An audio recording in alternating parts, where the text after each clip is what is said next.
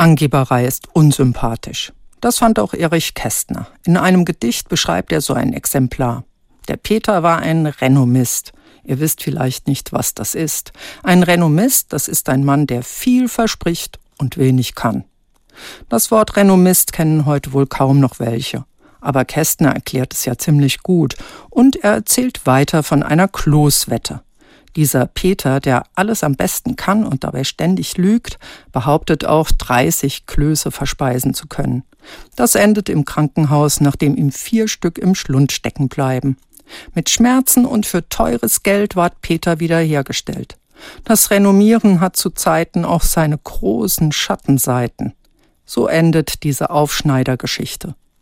Es gibt aber auch Menschen, die das genaue Gegenteil tun. Das sind die, die sich klein machen, die denken, nichts Besonderes zu sein oder zu können. Sie stellen ihr Licht unter den Scheffel. Diese Wortwendung stammt von Martin Luther. Aber woher kommt sie? Der Scheffel ist ein altes Hohlmaß für Getreide, man könnte auch Eimer sagen. Und was passiert, wenn man eine Kerze unter einen Eimer stellt? Man sieht ihre Flamme nicht mehr, und sie geht aus. Das ist mindestens so traurig wie Angeberei.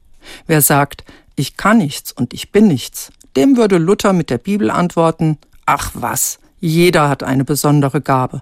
Such danach und stell dein Licht bloß nicht unter einen Scheffel. Lass dein Licht leuchten. Trag deine Begabungen in die Welt, damit auch andere was davon haben.